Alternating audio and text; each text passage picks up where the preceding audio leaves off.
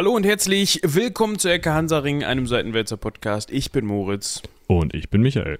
und ich bin müde. Was ist denn schon wieder mit dir los? Ich weiß nicht, es ist, es ist gar nicht so, sch- es ist halb elf. Das ist für uns eigentlich normale Zeit, aber irgendwie fühle ich mich, als wäre ich so um drei von Michi wachgeklingelt worden und aus dem Bett geschubst, so nach dem Motto. Schlag den Nacken, jetzt. Hör mal, wir müssen Ecke aufnehmen. Und ich, so fühle ich mich. Weiß schon, also könnte ich mal eigentlich, oder? nicht. Nee, das könntest du auch eigentlich mal lassen. Oh Gott. Hab ich jetzt gar kein Verständnis für, dass du das blöd findest. Ja, da können wir lieber, obwohl ne, das wird nie passieren. Ich wollte gerade sagen, da können wir lieber mal eine Folge mit irgendwas drin, also Intus-mäßig mit Pegel aufnehmen, aber nee. Was willst du da zu dir nehmen? Ich wollte gerade sagen, Karotten? gegorene Früchte, das käme aber auf selbe hinaus wie das, was ich eigentlich nicht zu mir nehme. Jetzt denken sich alle, oh, der feine Herr, was ist denn da los? Ist das Leben wohl noch in Ordnung, wie? nee, Ja, schon. aber also es ist, ich, es gibt die eine oder andere Situation, wo ich schon mal den einen oder anderen Schluck vertragen könnte, um sich das Leben schön zu saufen, aber ich glaube, das geht jedem und jeder so. Aber ich verzichte dann ja, und weine mich in den Schlaf in Fötusstellung unterm Schreibtisch, wenn ich gerade die Ecke fertig geschnitten habe für euch. Das Sonntagsabends. nicht. Aber wir können ja einfach, also wir können das, ähm, ja, also, wie machen wir das denn jetzt? Wir können das Problem zumindest jetzt mal angehen. Ja, wir können Mein Problem. ja, dieses in den Schlaf weinen und so.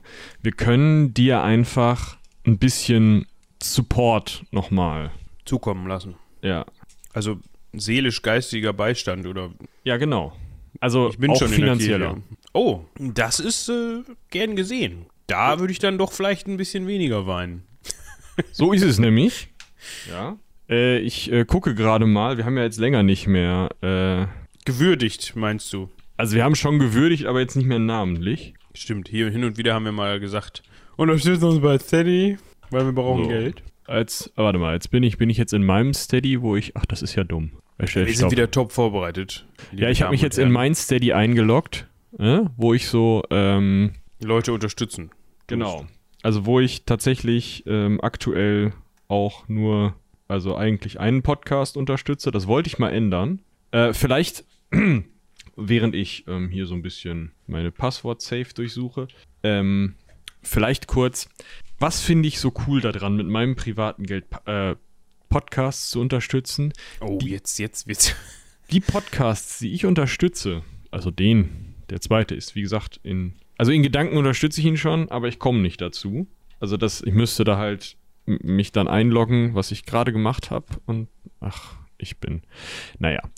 Äh, auf jeden Fall sind das alles Menschen, die mittlerweile dank meiner und anderer Leute Unterstützung in der Lage sind, von ihrem Podcast zu leben. Und das ist ja mal so geil. Ja, würde ich mich auch nicht gegen sperren, muss ich sagen. Denke ich mir. Äh, Sehe ich ähnlich. Also wir möchten jetzt gerne, ja, also ihr habt das jetzt rausgehört, durch die Blume Mehr. gesprochen, mehr, weil wir möchten dann doch jetzt gerne die Vollzeit-Influencer-Podcaster werden. Mir ist gerade eingefallen, dass man das an der Stelle nicht gendern muss, weil es um uns beide geht. Also haut in die Tasten, ne?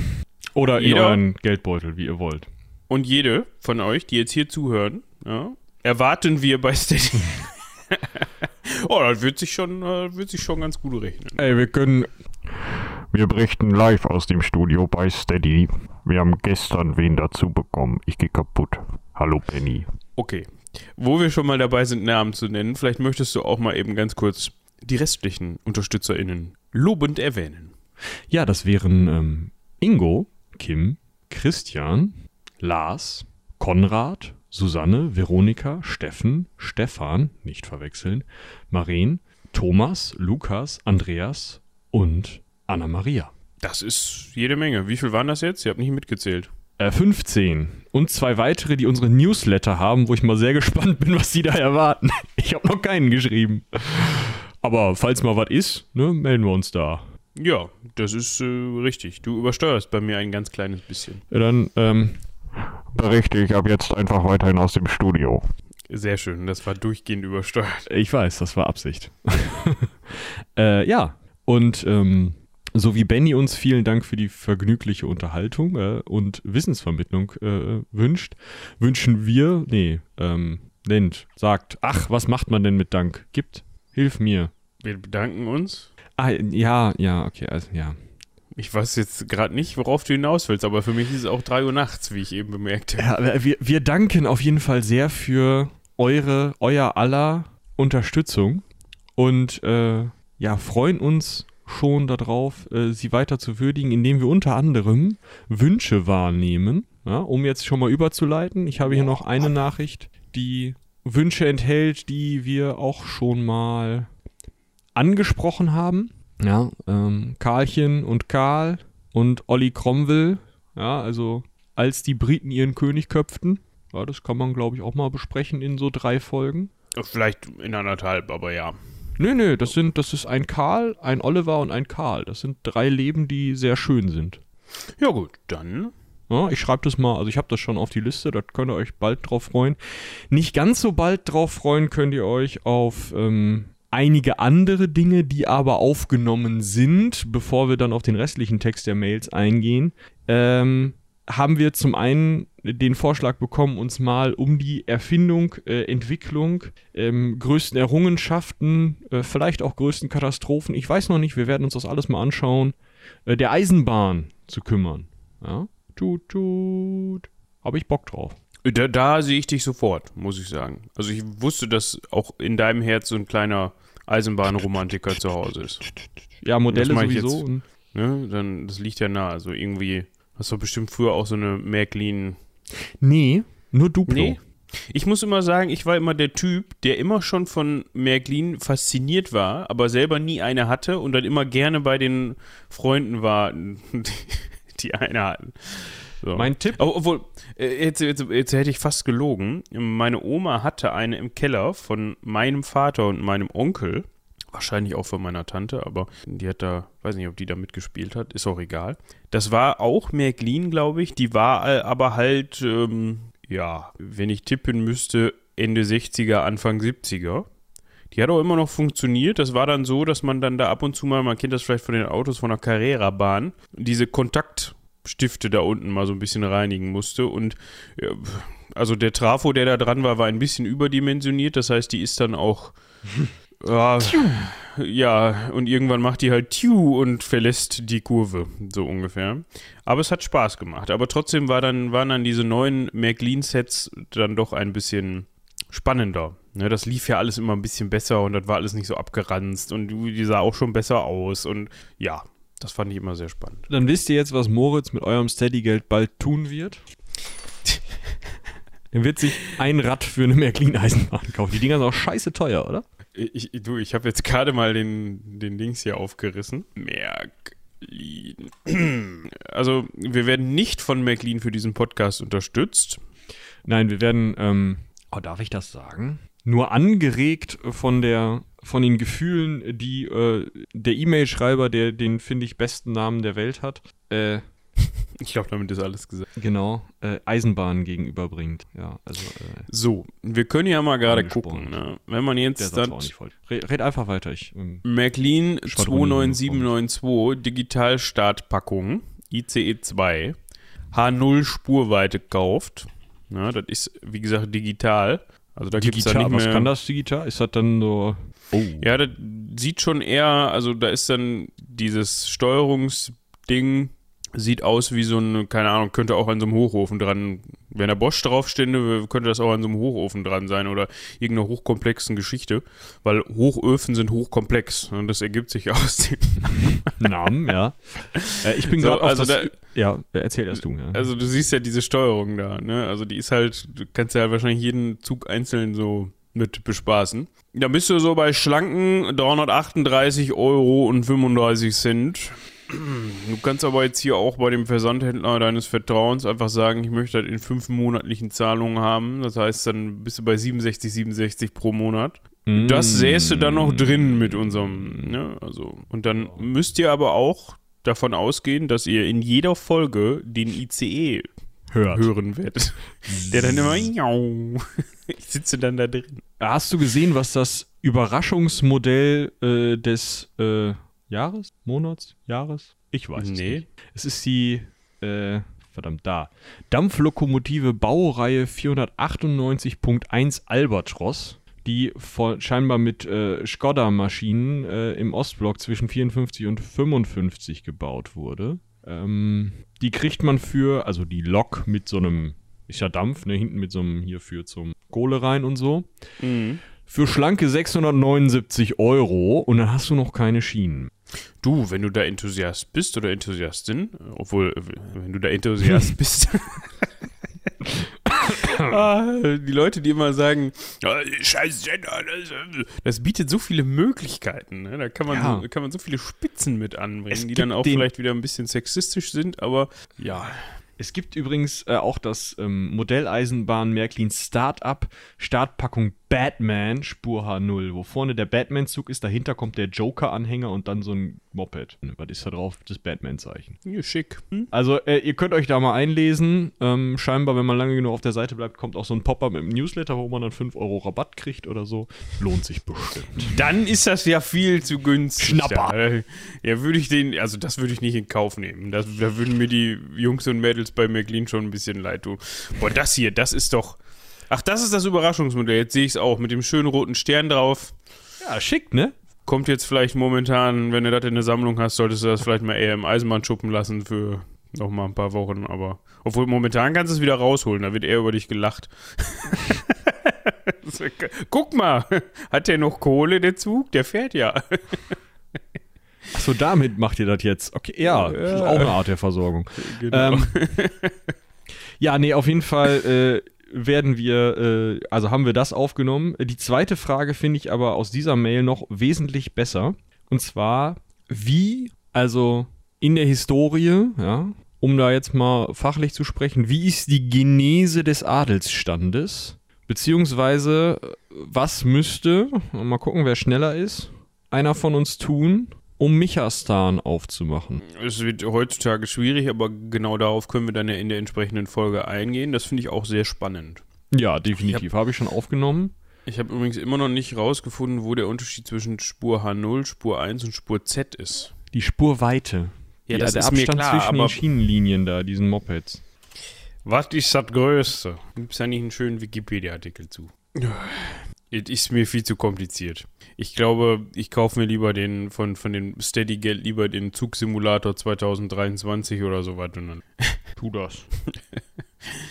Gut, Äh, das sollte übrigens jetzt überhaupt nicht heißen, ja, falls da jemand sich auf den Schlips getreten fühlt, was ich nicht glaube, dass wir uns über irg in irgendeiner Weise über den Beruf eines Eisenbahners oder einer Eisenbahnerin, was auch immer das Also dann mal, heißen was soll. fabulierst du dahin? Wir haben uns lustig gemacht und das auch, finde ich, mit als Modellspielender äh, jedem Recht über Modellspielende.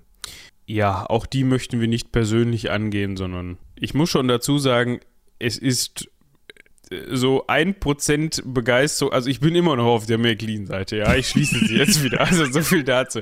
Es ist irgendwie, es ist halt einfach so, ne, man ist dann halt irgendwann auch anno Tuck alt und trotzdem, wenn man so einen Modellzug sieht, denkt man sich, ja genau, aber das war's dann auch schon.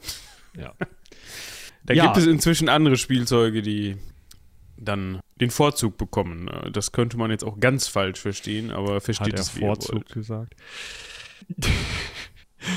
Wir podcasten schon so lange zusammen, dass ich höre, wie du innerlich in der Stille stirbst. Wo ist hier eigentlich der Knopf, um die Folge vorzeitig zu beenden? Gut, Ich muss noch eine Frage beantworten. Mach das.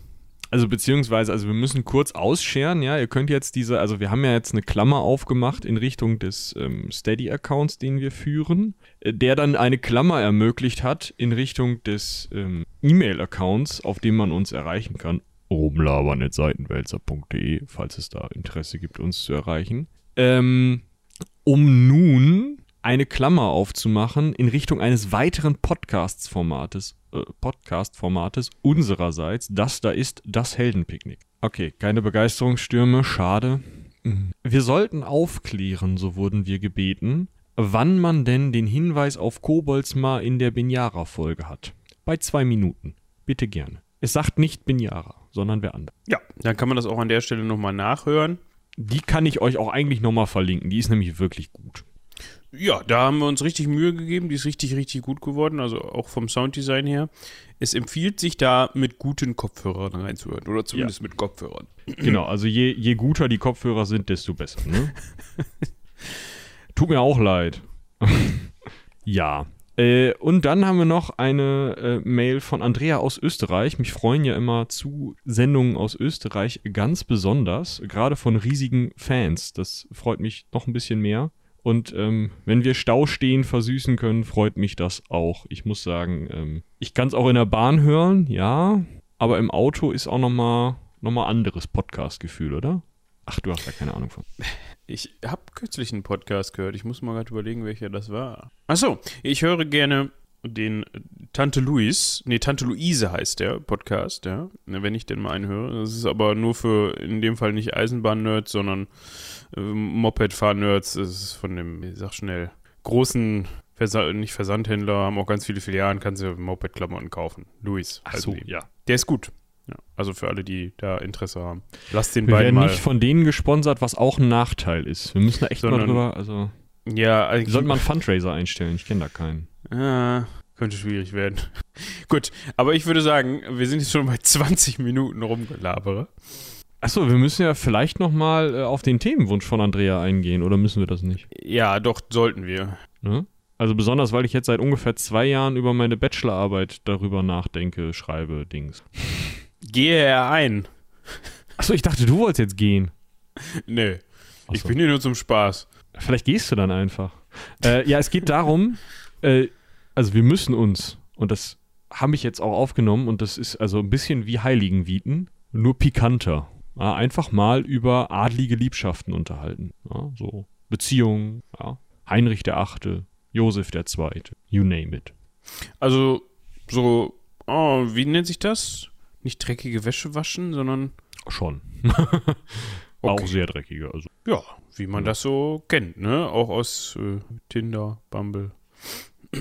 Wir werden Wenn's auch von denen nicht gegeben hätte. Oh. Wir werden von niemandem gesponsert, außer von unseren lieben Steady-UnterstützerInnen. Und natürlich von den Leuten, die noch gerade so die Chance haben, äh, Sammeltassen zu kaufen. Ja, wir, ähm, ne? Also, Who knows? hm, wir sind da auch äh, dran. Ja. Okay. Äh, weiß ich nicht. Ja, hast du mit irgendwem gesprochen? Nö.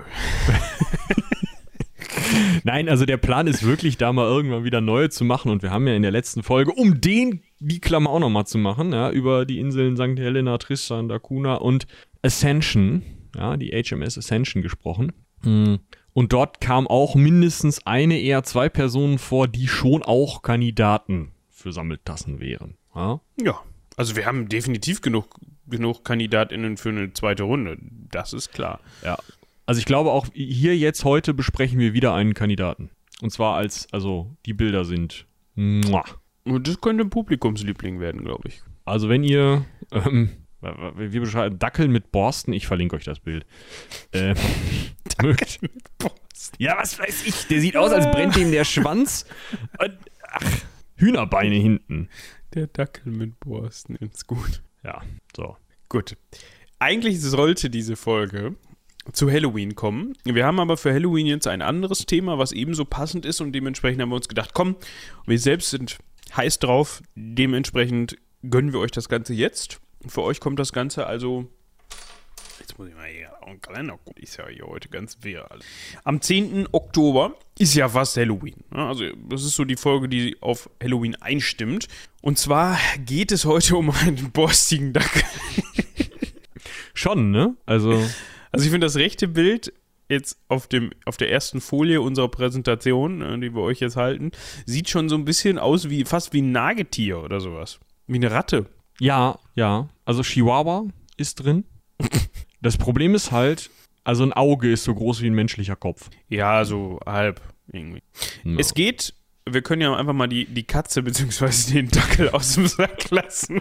Vielleicht auch die Es- Hyäne oder den Äh, Löwen, wir wissen es nicht. Genau, es geht um die Bestie von Gévaudan. Und ihr habt gerade schon gehört, Gévaudan Befindet sich- ich weiß, ich, ich befindet sich in Frankreich. Hm. So, das heißt, es gibt den Disclaimer. Wir kommen heute nicht ohne Disclaimer aus. Michi und Moritz sind Spezialisten, was die Aussprache von französischen Wörtern angeht. Aber hundertprozentig, das wird richtig gut. Dementsprechend werden wir heute sowas von mit dem Fleischerbeil an diese Namen drangehen. Da könnt ihr euch schon mal drauf freuen. Denn diese Geschichte spielt, also nicht Geschichte, diese historische Begebenheit spielt in Frankreich und wird Frankreich auch nicht verlassen. Deshalb haben wir häufiger mal französische Namen. Wer den gleichnamigen Song von Powerwolf kennt, der hat vielleicht schon ein bisschen was von dieser Bestie gehört. Aber nur ein bisschen. Michi verlinkt euch den dann mal in, der, in den Show Notes. Äh, auf der, in der französischen oder der deutschen Version? Boah, gibt's ja nicht eine englische auch? Äh, Quatsch, ja, Eng- Englisch, ja. Dann, ich nehme mal die, die normale sozusagen. Ja, also ich würde die englische hören. Ich höre noch mal Nichts kurz gegen rein. Französische Musik, aber. Ja, mach das, klar. Ich mache in, der- Zeit weiter. Wir müssen das Ganze so ein bisschen einordnen. Und zwar hat das Biest von Gévaudan, um das mal eben aufzuklären, in der Nähe, beziehungsweise in Gévaudan, angeblich, und dieses angeblich untersuchen wir gleich ziemlich genau, circa 100 Menschen getötet und 120 Menschen verletzt. Also das, muss man variiert. Das, das ist richtig. also- Das ist mal eine Strecke für ein Tier.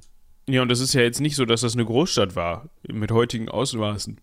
Genau, äh, ja, das ist halt auch noch der Punkt. Ne? Wir sind in der frühen Neuzeit, nicht irgendwie, ist ja nicht der Kriegselefant von Hannibal, der sich äh, in Frankreich zur Schlacht gestellt hat oder so. Ja. Da würde ich ja noch mitgehen.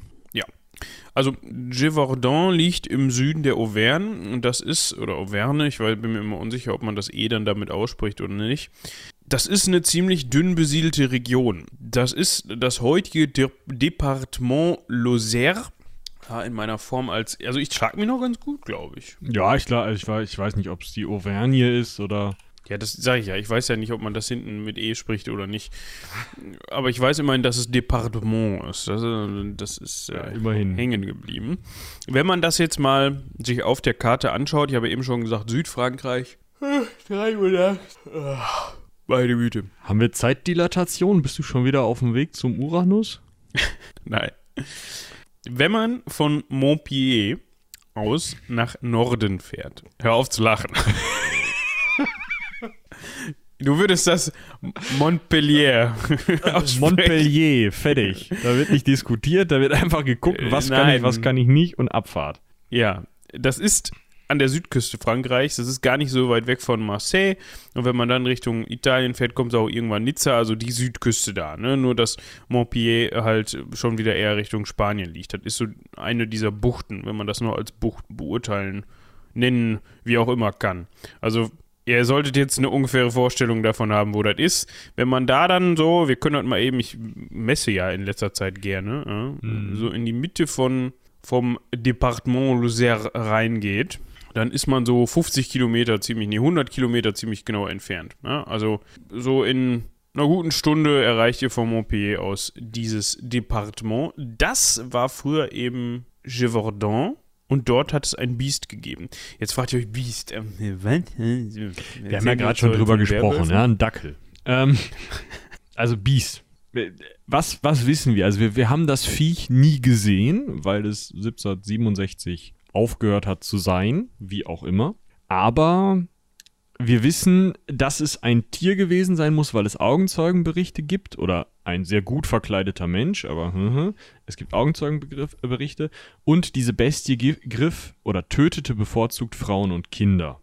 Das heißt, im Zweifel allein unterwegs sich befindliche, äh, möglicherweise für einen Menschen schwächer wirkende Opfer. Das ist der interessante Punkt für mich, weil woher soll ein Tier wissen, ah, das ist ein weiblicher Mensch, die sind nicht so stark. Weißt du? Ja, im Zweifel unterscheiden die, die sich halt nur durch wenige Zentimeter der Körperhöhe, wenn überhaupt. Und also Kinder okay, ne? Das Ja. kann man vielleicht nur irgendwie nachvollziehen, aber ja, ja, es ist. Und jetzt kommt der zweite Punkt, das finde ich noch ein bisschen lustiger. Dieses, diese Bestie, ja, also, weißt du, das könnt ihr euch vorstellen, so ein Viech, ja, wir wissen nicht genau wie groß, aber sitzt halt so im Busch, geifernd und so. Und guckt dann, na, nee, das ist der Manfred, den nehme ich nicht. Ähm, Gisela! Gisela, lecker. So, und dann geht das da mal so entspannt hin, ja, und enthauptet Gisela.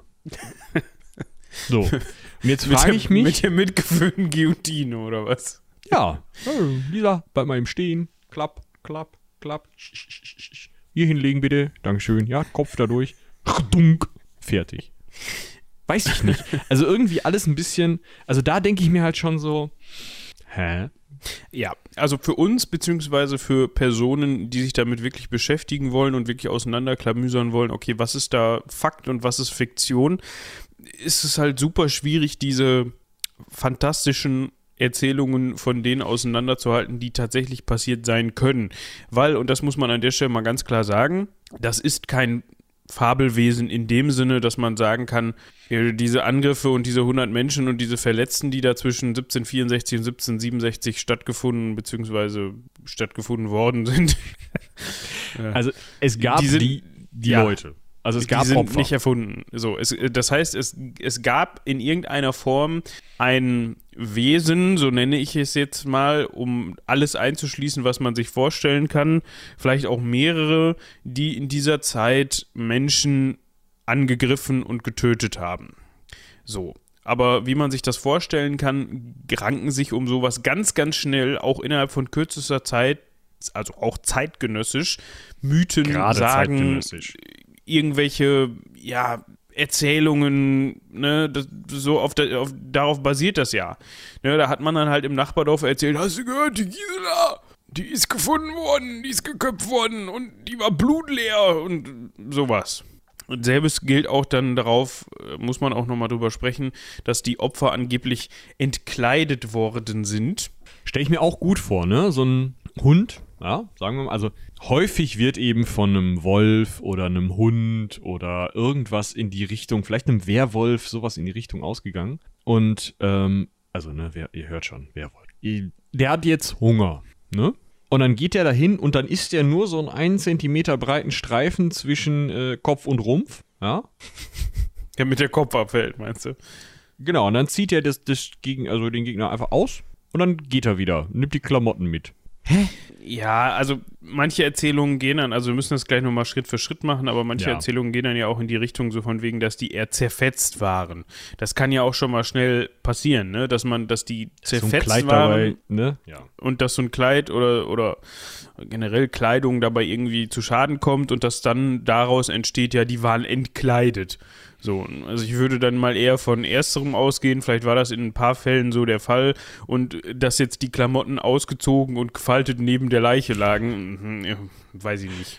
Nein, also die, die meisten Beschreibungen gehen halt davon aus, dass irgendein wildes Biest aus dem Wald kommt, eine Einzelperson angreift, ihr ähm, großen körperlichen Schaden bis hin zu Tod zufügt, dann vielleicht ein bisschen an dem Opfer herum isst, vielleicht den Kopf abkaut oder irgendwas in die Richtung und sich dann wieder in den Wald verpieselt, um nach einigen Tagen oder Wochen wieder anzugreifen. So, das ist so das Grundgerüst der Erzählung. Der Rest äh, variiert, aber da sprechen wir gleich nochmal drüber. Ne? Nur, dass ihr so eine gewisse, gewisse erstmal Einordnung dieser Erzählung habt. Und jetzt müssen wir nochmal schauen, dass wir auch historisch einordnen, wann das überhaupt ist, weil ich finde tatsächlich, dass ein Jahr wie 1764 für mich total schlecht greifbar ist. Weißt du?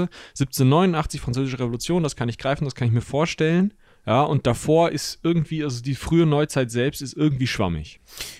Vor allem, weil man auch irgendwie gar nicht, im Mittelalter ist es jetzt in unserem Fall natürlich anders, weil wir da irgendwie mehr Interesse haben und auch irgendwie uns, aber auch popkulturell, wenn man jetzt nicht so unbedingt Geschichte studiert hat in dem Bereich, viel mehr geprägt ist. Ne, da kann man sich viel besser was drunter vorstellen.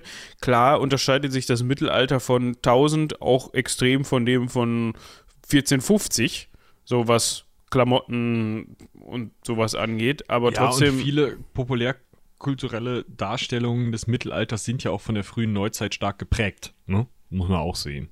Ja, ja. Also es gibt entweder diese ganz früh mittelalterliche Darstellung oder es gibt diese fast schon frühneuzeitliche Darstellung. Auf jeden Fall 1763, was wir da ansprechen müssen, also 1764 beginnen äh, diese äh, Anschläge, wollte ich gerade sagen, beginnt dieses Massenfressen da in Gévaudan und 1763 endet eben der siebenjährige Krieg.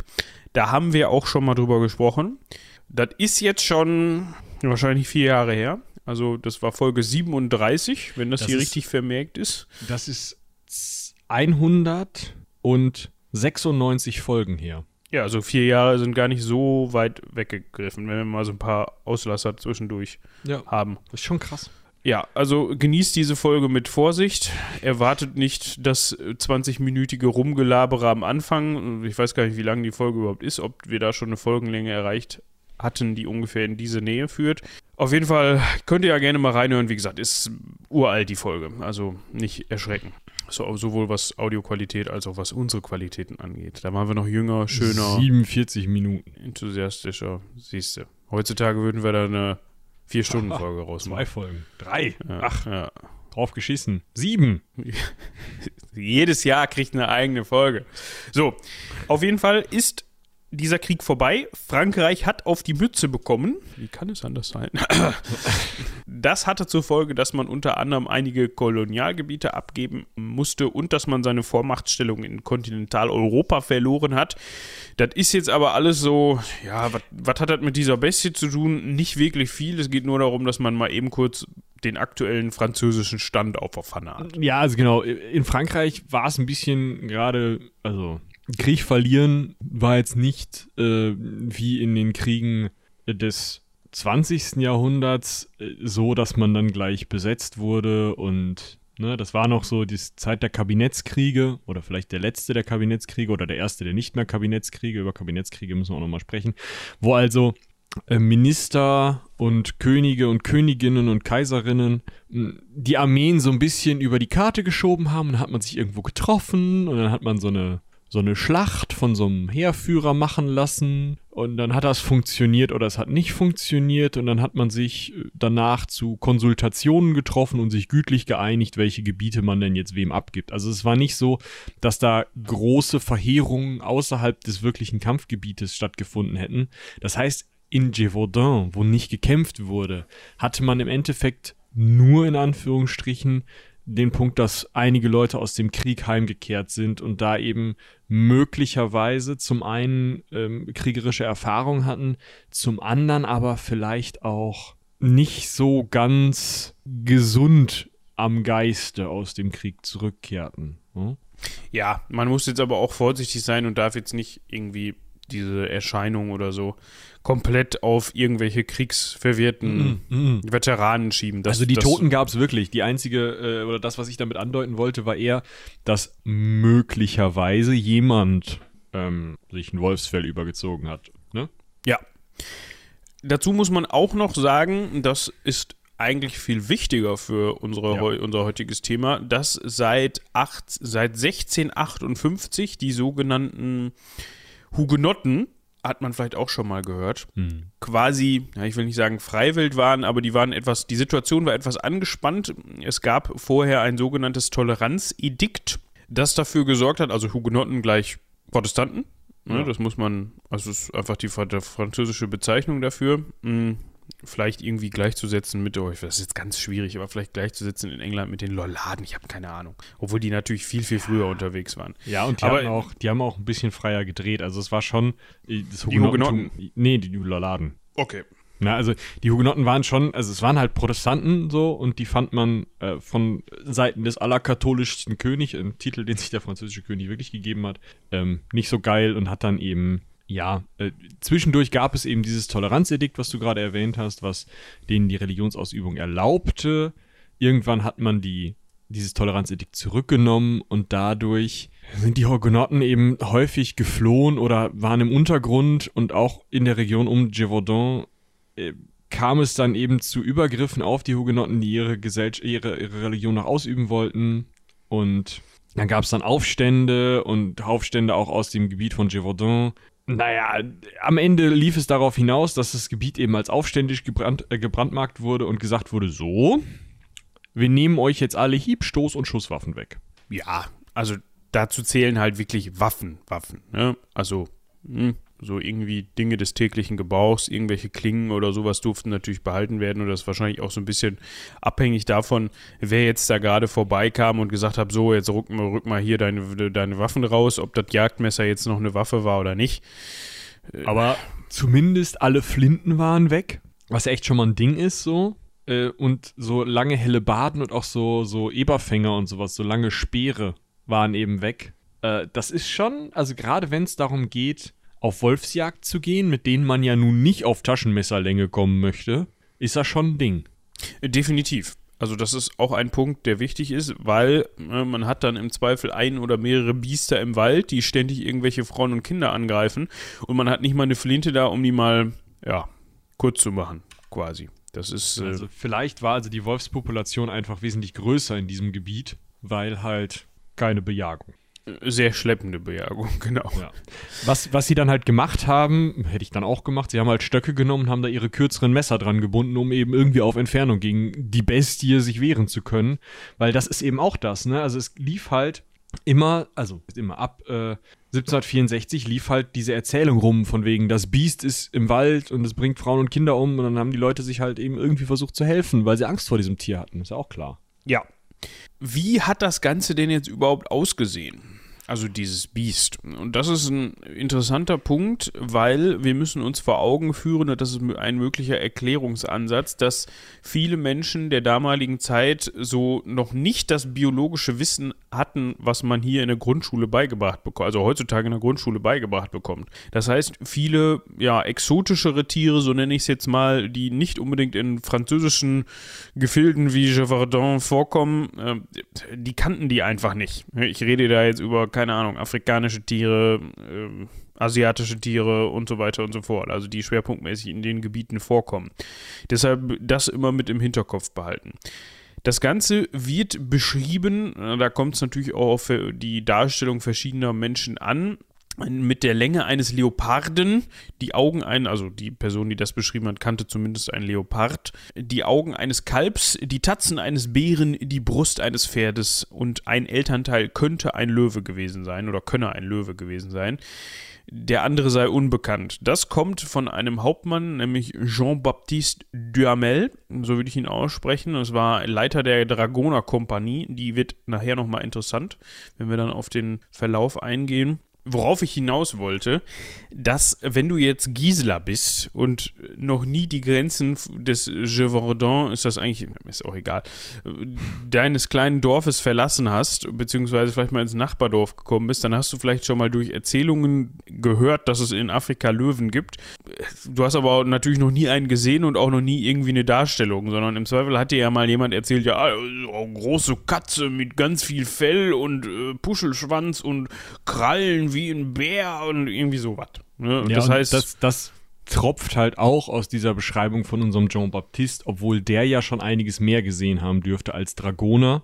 Ähm, Dragoner sind halt Soldaten, die auf dem Pferd zur Schlacht reiten, dann absteigen und äh, in den Kampf ziehen. Ja, interessante Art der, aber es ist auch egal. Ja, das ist bei uns heute motorisierte Infanterie. Also Leute, die Ja. im LKW hinten drin sitzen. Ich weiß, aber ich find, trotzdem finde ich es interessant. Gut. So, weiter geht's mit der. Äh, vielleicht kurz, äh, wie das mit dem Leoparden, wo das herkommen kann und auch dieses Elternteil ein Löwe. Äh, Ich musste halt direkt an Wappentiere denken. Ja, stimmt. Ne? Weil Löwe und Leopard sehen ja auf Wappen äh, ziemlich genau gleich aus, nur dass der eine steigt und der andere schreitet, beziehungsweise es an der Kopfform zu unterscheiden ist. Und äh, diese Beschreibung, ja, Länge eines Leoparden, Augen eines Kalbs, die Tatzen eines Bären, die Brust eines Pferdes, äh, ein Elternteil ein Löwe, das klingt für mich ganz stark nach dem heraldischen Panther. Ja, wenn ihr mal die Stadt Graz euch anschaut, ich kann das gerne auch verlinken, mh, da habt ihr den Panther beziehungsweise das Pantier und das ist eine Mischung aus immer verschiedenen Tieren. Häufig ist Löwe drin, häufig ist Pferd drin, häufig ist Adler drin, aber dann hört es auch relativ schnell auf. Dem aus allen Körperöffnungen Flammen schlagen. Und da geht es eben darum, äh, diese Flammen sollen sowas wie der Wohlgeruch dieses Panthers sein oder dieses Pantiers sein. Denn es ist eben mh, eines der Tiere, die im Mittelalter beschrieben wurden als, uh, die gibt es irgendwo am Rand der Welt. Ja, und dann ist das halt eine Mischung aus so und so und so, damit ihr euch das vorstellen könnt. Und es ist, hat aber einen Wohlgeruch um sich. Und dieser Wohlgeruch wurde irgendwann falsch übersetzt und zu Flammen. Und deswegen hat man auf den Wappen jetzt die Flammen. Und so ein Viech könnte das hier halt auch sein. Äh, besonders, weil halt. Also es gibt dann weitere äh, Erzählungen wie schreit wie ein Esel, stinkt absonderlich, das passt ja da auch irgendwie rein. Ähm, trinkt Blut, ja. Äh, größer als ein Wolf ist auch wieder so ein Ding, hör, irgendwie was Besonderes. Vorne Kalb, ah, alle möglichen Sachen. Ähm, vorne breiter als hinten ist auch irgendwie merkwürdig, könnte aber wieder auf den Löwen sprechen, ja, wegen Mähne. Ein flacher Kopf, wo kommt das jetzt her? Ein rötliches Fell ist auch total ungewöhnlich. Dunkle Streifen über den Rücken, enorm stark, sehr wendig, hohe Sprungkraft und Laufleistung. Ja, das sind alles so Beschreibungen. Das ist halt so eine, Zusammen so eine Zusammenpappen von allem Möglichen. Und das erinnert mich halt total an diesen Panther. Ja, stimmt. Dazu kommen auch noch solche Sachen, das geht ja auch noch sehr in die Richtung, soll sich auf Hinterläufe gestellt haben. Ne? Also fast so bärenartig, dass mhm. er sich aufrichtet und dann mit den Tatzen bzw. den Vorderbeinen zuschlägt. Ja, dazu kommen natürlich auch noch solche Berichte wie, ja, er soll wie ein Esel geschrien haben, absonderlich stinken, Blut trinken, sei auf der Flucht durch eine Kutsche gesprungen, durchs eine Fenster rein, durchs andere wieder raus und ein Zeuge soll angeblich sogar berichtet haben, dass die Bestie, nachdem sie über eine Mauer gesprungen hat, gesagt, ja, gesagt habe, dass das ein beachtlicher Sprung für einen 80-Jährigen gewesen sei. So, also das heißt, die Bestie habe über sich gesagt, ja, hör mal, hast du gesehen? Boah, ich bin zwar schon 80, aber da bin ich aber noch geschmeidig drüber gehopst hier über die Mauer. Okay. Und er hat dann wahrscheinlich gesagt, ja, ja, man sieht dir dein Alter noch gar nicht an. Jetzt, ich geh mal, ne? so, also, ja, man, ihr, ihr hört schon, man muss da irgendwie. Man muss schon, das wirklich mit Vorsicht genießen. Genau. Mit Fingerspitzengefühl ran, um irgendwie da jetzt nicht sich zu fragen, was ist da los. Aber trotzdem, trotzdem finde ich super interessant, weil es gibt ja auch Theorien, die sagen, ja, Wolfspopulation in der Region war einfach sehr hoch. Das war halt ein Wolf, der ein bisschen größer war. Vielleicht gab es da auch mehrere von und die haben, aber nee, das passt für mich nicht. Also das gibt für mich, also das, klar, ne, kann sein, es ist nicht ganz auszuschließen. Vielleicht geht da auch irgendwie mein, der Wunsch, dass es was anderes ist, mit mir durch, aber trotzdem ist die Dichte an Informationen, die was anderes sagen, für mich zu hoch, als dass es jetzt einfach nur ein paar Wölfe waren. So. Aber ja, also ich meine, das kann sich natürlich auch ähm, irgendwie äh, hochgeschaukelt haben, klar. Aber ja, du hast schon recht. Also irgendwie, auf jeden Fall ist es spannend, sich das, die möglichen anderen Erklärungen auch mal anzuschauen. Das auf jeden ja. Fall. So, um mal eben drauf einzugehen, was ist denn da überhaupt genau passiert? Also, wie sind diese Angriffe überhaupt vonstatten genau, gegangen? Das wäre jetzt auch meins, dass wir einfach jetzt einmal schauen, dass wir uns wirklich die Geschichte des Ganzen angucken und sagen, das ist dann passiert, das ist dann passiert, so ist das passiert, so ist das passiert. Und dann können wir uns nochmal Erklärungen und vielleicht auch anschauen, was sind denn wirklich gesicherte Fakten und was ist halt eben von einer oder vielleicht zwei mündlichen Quellen Jetzt hat warte mal, jetzt hat er bei mir schon wieder die Aufnahme abgebrochen hier. Läuft deine noch? Ja, die ganze Zeit. Achso, du hast auch gar nicht pausiert? Nein. Äh, ja, ich mache jetzt hier nochmal neu. Äh, wie, wie, wie ordnet der das denn dann zu? Weiß ich nicht. Oh, das wird ja ein Stückwerk hier, ey. Ja, egal. Muss ich irgendwie, irgendwie dann aus mehreren Spuren zusammenbacken. Gut. Also. Wie das Viech. Der erste Angriff soll angeblich stattgefunden haben vor dem ersten tödlichen Angriff. Ja, dabei wurde eine Hirtin auf einem Feld von einer Bestie angegriffen, aber die ist durch ihre Rinder beschützt worden. Das heißt, die Rinder haben die Hirtin beschützt und deswegen ist sie lebendig davongekommen.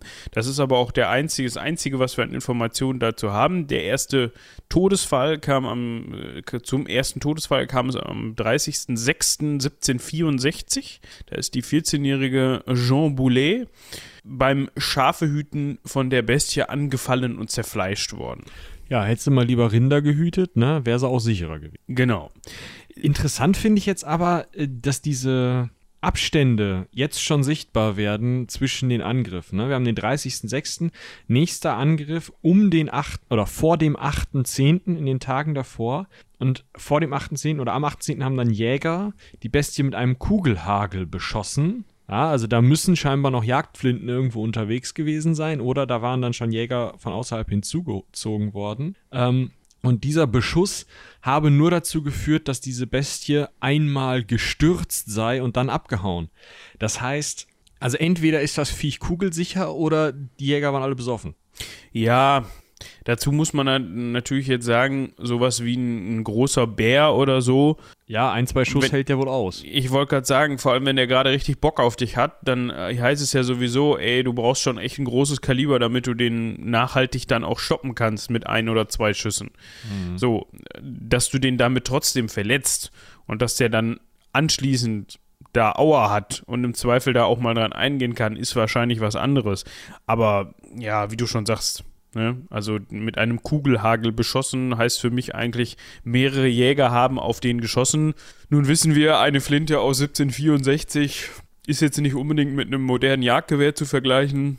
Hm, Trotzdem waren die schon halbwegs zielgenau und jetzt, Ja. ne? Also, das ist schon eine Zeit, vielleicht auch da nochmal für euch, die ihr äh, vielleicht ja auch so ein schwammiges Bild von der frühen Neuzeit habt oder von der Neuzeit. Mm, Das ist schon eine Zeit, in der es durchaus gute Flinten gibt, die auch gut gezieltes Schießen ermöglichen. Also es ist nicht mehr so, dass du halt sagst, ach komm, egal, in irgendeine Richtung, da wird schon was dabei sein. Sondern du kannst, wenn du halt eine, eine gute Flinte hast, äh, auch echt was treffen. Ja, also es ist, wenn die das wollten, diese Jäger, werden die dieses Viech auch getroffen haben. Ja, also, also zumindest es ist zumindest davon auszugehen, dass das jetzt, wenn mehrere auf den geschossen haben, klar wird mal jemand daneben geschossen haben, aber es ist jetzt nicht davon auszugehen, dass die alle nicht getroffen haben. Eben. So. So, und da, daher kommt eben dieser Gedanke, dass die Bestie quasi Kugeln abwehren kann. Jetzt finde ich noch interessant, 30.06., 8.10., ne, das sind Mhm. dann fast September, ok, ja, ja, ja, etwas über, nee, warte, Juni, August, September, zweieinhalb Monate, äh, zwei Monate, so irgendwie und ein paar Tage, irgendwie so. Also das ist jetzt nicht so, dass man sich vorstellen kann, alle drei Tage ist er aus dem Wald gekommen, hat sich irgendwen geholt. Nee, nee, schon wirklich Zeit dazwischen. Auch erst im November gibt es dann wieder was, ne? Also der ganze Oktober ist nach dem 8.10. ist Ruhe und irgendwann im November kommt dann das nächste. Ja, dort, also im November 1764, ist dann besagte Dragoner-Einheit hinzugezogen worden. Also es sollten sich erst einheimische Jäger drum kümmern, haben wir ja gerade schon gehört. Die haben äh, festgestellt, das ganze Biest ist kugelsicher. Und so ist dann eben vom Gouverneur im November der Capitaine Duhamel hinzugezogen worden, also der, von dem wir eben auch schon die Beschreibung gehört haben, also nicht von ihm selbst, sondern äh, Ja. Ja. Also, aber der war jetzt nicht nur da, um dieses Biest zu bekämpfen, sondern auch da war es eben, wir haben ja vorhin von diesen Hugenotten äh, gehört, die waren ja, hatten ja ähm, in der Region Unterstützung und um eben diese Region zu befrieden, waren die sowieso da, beziehungsweise wurden dann dorthin geholt. Das heißt, man hatte einfach auch Sorge, dass dort ein Aufstand vom Zaun gebrochen wird und dieses, diese Bestienveranstaltung war jetzt, ja, ich will nicht sagen so ein Side-Project, aber jetzt auch nicht das Hauptaugenmerk dieser ganzen Einheit, ne? sondern da haben sich halt einige von den Leuten drum. Nee, das stimmt. Ähm, man hat aber dennoch Bemühungen angestrebt. Man hat zum Beispiel vergiftete Köder, also vergiftete Kadaver ausgelegt oder hat unter anderem auch einige von den Soldaten als Frauen verkleidet und dann hm, quasi so, keine Ahnung, so ein bisschen vogelscheuchenmäßig aufs Feld gestellt, so nach dem Motto, hier, guck mal, wahrscheinlich haben die dann noch gesagt, oh, ich bin so allein. Wenn jetzt das Biest kommt, dann wird es mich fressen. Du? Hust, hust. Und dann, wer, kennt es nicht, ne? Ja, diese heimtückischen ähm, 80-jährigen sprechenden Springbiester kommen dann aus dem Gebüsch und sagen, oh, holde Maid, ich möchte ihren Kopf entfernen. Was ist das? Also, als ob das Tier überhaupt, also egal was es für ein Tier war, überhaupt zwischen Mann und Frau unterscheiden kann. Aber gut. Ja, ich meine, gut, das mit den Giftködern ist vielleicht schon ein bisschen Ja, eine ein bisschen bessere heller. Idee. Aber wie ihr euch vorstellen könnt, nichts davon hatte Erfolg. Ja, also entweder hat das Biest Lunte gerochen oder es hat halt erkannt äh, als Kenner, ah, das ist, das ist ein verkleideter Soldat. Oder es hatte halt ein. einfach keinen Hunger. Ja. Die Kirche hatte auch ihre Meinung zu den Geschehnissen. So hat der Bischof von Mende, M-E-N-D-E, also Mond, Mond, ja. keine Ahnung, hat verkündet, die Bestie ist quasi die Gestaltwerdung und Bestrafung der Sünden der Eltern. Also vor allem auf sexuellem und religiösem Gebiet heißt das, dass die Eltern an ihren Kindern bestraft werden. Also für ihre Vergehen. Ne? Ne? Also die Kinder werden umgebracht, die Eltern finden das nachvollziehbarerweise nicht so gut und ähm, das ist ihre Strafe dafür, dass sie jetzt Hugenotten sind. Oder Sex haben, keine Ahnung. Ähm, was macht man da? Also was hilft gegen so Bestien? Ahnung. Ganz viel beten. Sehr gut, sehr gut. Was machen wir da Schönes? Eine schöne Prozession vielleicht noch, ja? Backoblate vorne weg und dann alle Mann hinterher. Das klingt nach einem Plan. Machen wir. Super. Es kommt gleich nach, wir verkleiden Soldaten als Frauen. Top. Naja, was, was sie dann noch gemacht haben, was vielleicht auch ein bisschen sinnvoller war, er ist hingegangen und hat gesagt, komm, ich setze hier 900, äh, 9000 Livre fest, das ist ungefähr der Preis von circa 100 Pferden, das hat er sich mit dem König schon zusammen ausgekungelt, also da war jetzt schon ein halbes Jahr war Kirmes und da haben sie schon gesagt, ah, fragen wir mal den Chef.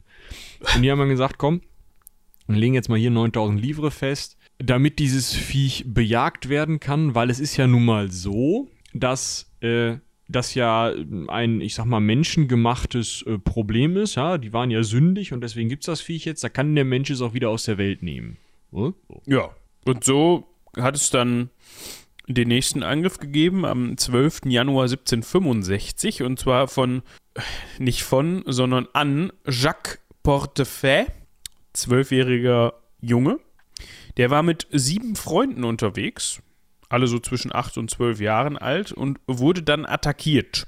Und, na, jetzt muss ich mich hier korrigieren. Jacques war nicht der, der attackiert worden ist, sondern Jacques war der Held, so rum. Genau, und einer seiner Kumpels wurde attackiert und und der nicht mitgenommen. namentlich benannt ist. Genau. Also die, die attackiert, mitgenommen und Jack hat dann seine, seine Schar äh, von jetzt noch äh, sechs Gesellen und ihm dazu aufgerufen, doch den Jungen mal zu befreien. Die sind dann der Bestie in ein Sumpfgebiet gefolgt und dort hat angeblich ja, die Bestie dann irgendwie weniger konnte sich sch schlechter bewegen und so konnten sie dann irgendwie, also irgendwie hatten die auch Speere dabei und habe ich gelesen und dementsprechend konnten sie die dann befreien. So, und der war zwar verletzt, der Junge hat aber überlebt.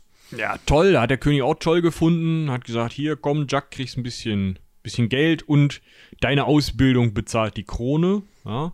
Und tatsächlich war das jetzt ein Ereignis, das schon wirklich durch die internationale Presse getre getreten wurde. Also internationale Presse dürft ihr euch natürlich jetzt nicht vorstellen wie heute, aber es gab eben ja Zeitungen, ja, gedruckte Informationsblättchen, äh, in denen jetzt eben von dieser super gruseligen Besti Bestie berichtet wurde. Natürlich auch, weil dieses Kopfgeld ausgesetzt wurde und dann gab es halt natürlich, war es natürlich auch super, dass dann immer wieder Angriffe erfolgten und vielleicht auch ein, ein kleiner Junge, ja, so richtig was leistet, ja, und auch noch vom König belohnt wird und so. ist ein gefundenes Fressen für die Presse. Ja, das ist schon, das ist schon ein Held, der kleine Jacques. Auch eine Heldin. Ich glaube, sie hat später sogar eine Statue gewidmet bekommen, oder Mhm. verwechsel ich das jetzt gerade? Sein, War ja. Jean Jouffre, 35 Jahre alt, und die ist in ihrem Garten tatsächlich von der Bestie angefallen Unangenehm. worden mhm, und hatte ihre beiden Kinder dabei und konnte sich dann in einem, ja, wohl länger währenden Gefecht mit der Bestie immer wieder wehren. Das heißt, sie konnte immer wieder eins der beiden Kinder der Bestie entreißen. Ja, Das stelle ich mir auch recht interessant vor, dieses Bild. Es führte dann aber wohl dazu, dass der Jüngere, also der Junge, sechs Jahre alt, verschleppt worden ist. Man konnte ihn dann später schwer verletzt finden. Er ist dann aber an seinen Verletzungen gestorben. So, jetzt hatte man bis März der Dragoner-Einheit Zeit gegeben, sich zu verkleiden und irgendwo im Wald rumzulaufen. Das hat nicht funktioniert. So. Das heißt, Ludwig der äh, 15. geht also hin und sagt, okay, Militär hilft nicht, wir brauchen jemanden, der da wirklich Spezialist ist, der da Kompetenzen hat, ja. Jean-Charles äh, Denneval, Denneval? Denneval. Denneval, ja, genau. Äh, also Jean Charles, ein Wolfsjäger, der 1200 Wölfe getötet haben soll, äh, der wurde zugezogen und hat halt Treibjagden veranstaltet, um eben zu schauen, äh, wo, also das Biest aufzuscheuchen und dann eben zu schießen. Tatsächlich hat das nicht funktioniert und die Presse im Ausland fand das mittlerweile auch äußerst unterhaltsam. Ja, also man hat sich so ein bisschen beömmelt über das französische Biestproblem. Und so kam es dann dazu, dass der königliche Armbrustträger, also ein königlicher Armbrustträger, François Antoine, er war nicht nur Armbrustträger, sondern auch zweiter Jäger des Königs. Ja, also er war schon Wichtiger Typ halt einfach. Wichtig- Wahrscheinlich war der. Jean Charles der erste Jäger, so. Und er dann der zweite oder, ne, also auf jeden Fall in der Jagdgesellschaft des Königs einer der wichtigen, ne? einer, der auch was kann.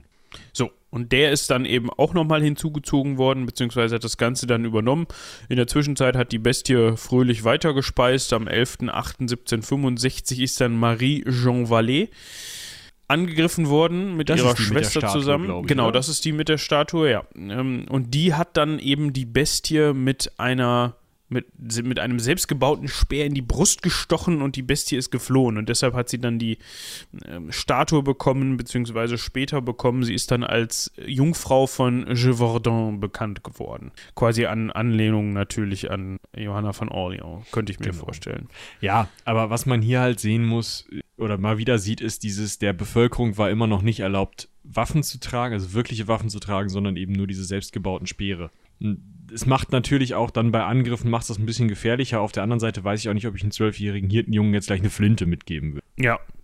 Dann haben wir noch eine, eine relativ merkwürdige Episode, finde ich. Also am 16.08.1765, also ein paar Tage nach dem Angriff auf Marie-Jean äh, und ihre Schwester, Jeanne wahrscheinlich, nicht Jean, sondern Jeanne, ist ein, sind zwei Anhänger von Antoine, also wir reden hier von François Antoine, also diesem königlichen Armbrustträger, durch eine Furt, oder sagen wir mal, sie wollten durch einen Fluss und haben eine Furt gesucht und sind mit ihren Pferden und Männern im tiefen Wasser gelandet. So, und sie sind im tiefen Wasser gelandet, weil ein Einheimischer, Jean Chastel, angeblich ihnen gesagt hat, da kann man durchs Wasser. Was aber Quatsch war. Den darf man nicht verwechseln mit Jean Charles, ne? Also nicht mit dem Wolfsjäger verwechseln, sondern das ist Ja, jetzt der ein, ist raus. Genau, das ist jetzt ein neuer Einheimischer, der aber, finde ich, echt eine komische Rolle spielt. Ja, Also da, Ja, es- damit fängt's an. Genau, also er soll angeblich denen gesagt haben, hey, da könnt ihr durchs Wasser und es war nicht der Fall, beziehungsweise sind sie ordentlich nass geworden und daraufhin ist er zu einer Gefängnisstrafe verurteilt worden, was ich schon relativ radikal finde, muss ich sagen. Ja, gut, ne? Du hast halt königliche Beamte irgendwie in die Irre geführt. Das machst du halt eigentlich nicht. Ne? Ja, okay. Aber es, also, äh, verurteilt wurde er wahrscheinlich nicht von irgendwelchen höchstköniglichen Königsrichtern, die werden gesagt haben, pff, ist mir egal, sondern wahrscheinlich von Leuten dieses äh, Bischofs und Grafen des Gévaudan ähm, oder von vielleicht sogar Leuten aus dem Dorf, weil das Problem war nämlich, er hatte einen sehr schweren Stand im Dorf. Er war wahrscheinlich oder der Überlieferung nach ja, mhm, nie in der Kirche, konnte aber lesen und schreiben. Das ist zumindest diese Überlieferung. Später kommt noch mal eine andere Überlieferung, in der er dann auf einmal gottesfürchtig ist, was ein anderes Thema. Ähm, diese, also dieser schwere Stand und dieses Außenseitertum war wahrscheinlich schon das, wenn er dann halt gesagt hat, ja, geht da vorne irgendwie durch und die dann halt nicht ins Wasser geguckt haben, sondern gesagt, ja, hier ist da vorne, oder? Ja, wir gehen jetzt einfach durch. Der hat das Richtige gesagt und dann halt nass geworden sind. Kann ich mir vorstellen, dass das halt bei anderen Leuten, vielleicht bei einem angesehenen Bürger des Dorfes, nicht zu so einer Verurteilung geführt hätte. Ne, also der, der hatte schon irgendwie einen schweren Stand halt. Ja, also interessanter Typ. Gucken wir Merkt mal, euch den. John gleich noch was von dem hören. So. Am 20. Also jetzt kommt endlich mal Bewegung in die Sache. So, Am ja, 20. September 1765 erschoss François Antoine höchst selbst einen sehr großen Wolf. So, und das ist natürlich jetzt sicherlich die Bestie. gewesen, Ja, der war also oder? fertig. Wir können jetzt die Folge beenden an dieser Stelle. Wir sind ja auch ganz gut in der Zeit, ja, Stunde 10.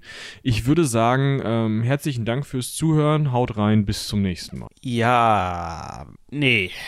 Also für den König war es so. Vielleicht, also ich meine, war auch doof, ne? Also er war ja schon die ganze Zeit von der Presse, gerade der internationalen, so ein bisschen aufs Korn genommen worden. Ja, pff, französischer König, erst einen Krieg verlieren und dann nicht mal irgendwelche Hunde im Wald fangen. Toll. Und dann hat der König natürlich gesagt, du hast einen Wolf erschossen, bring ihn mal ran. Dann hat man den ausgestopft, dem äh, Antoine seine 9000 Livre gegeben, den Titel Wolfskiller 3000 und dann, ja, irgendwie sowas. Und dann war das auch gut, ne? Und dann war am Königshof war auch so alles klar. Bestie von Gévaudan ist durch. Ja.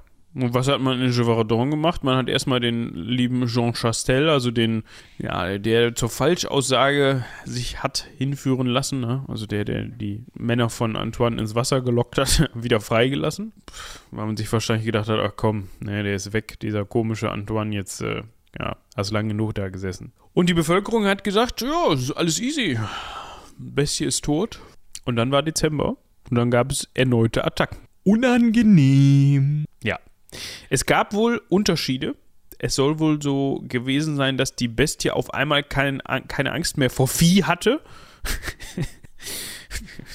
Ja, vor Ja. Rindern, ne? Ich meine, musst dir halt vorstellen, wenn das Viech ungefähr so groß ist wie ein Rind oder vielleicht ein bisschen kleiner und dann ein Rind auf es zurennt. Hm. Und gerade Rinderherden sind ja jetzt auch nichts, was ein Wolf alleine, also die Bestie hat ja scheinbar alleine gehandelt, was ein Wolf alleine angehen würde. Ne? Also schon irgendwie merkwürdig, wenn es dann wirklich keine Angst mehr vor. Ja, das ist richtig.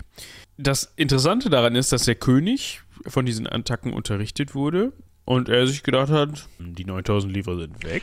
La la la la la la la la la la. Genau, Finger in den Ohren. Was für Attacken? Weiß ich nichts von. Genau. Bei uns im Land ist alles sicher. Nein, nein. Das sind Kaninchenangriffe.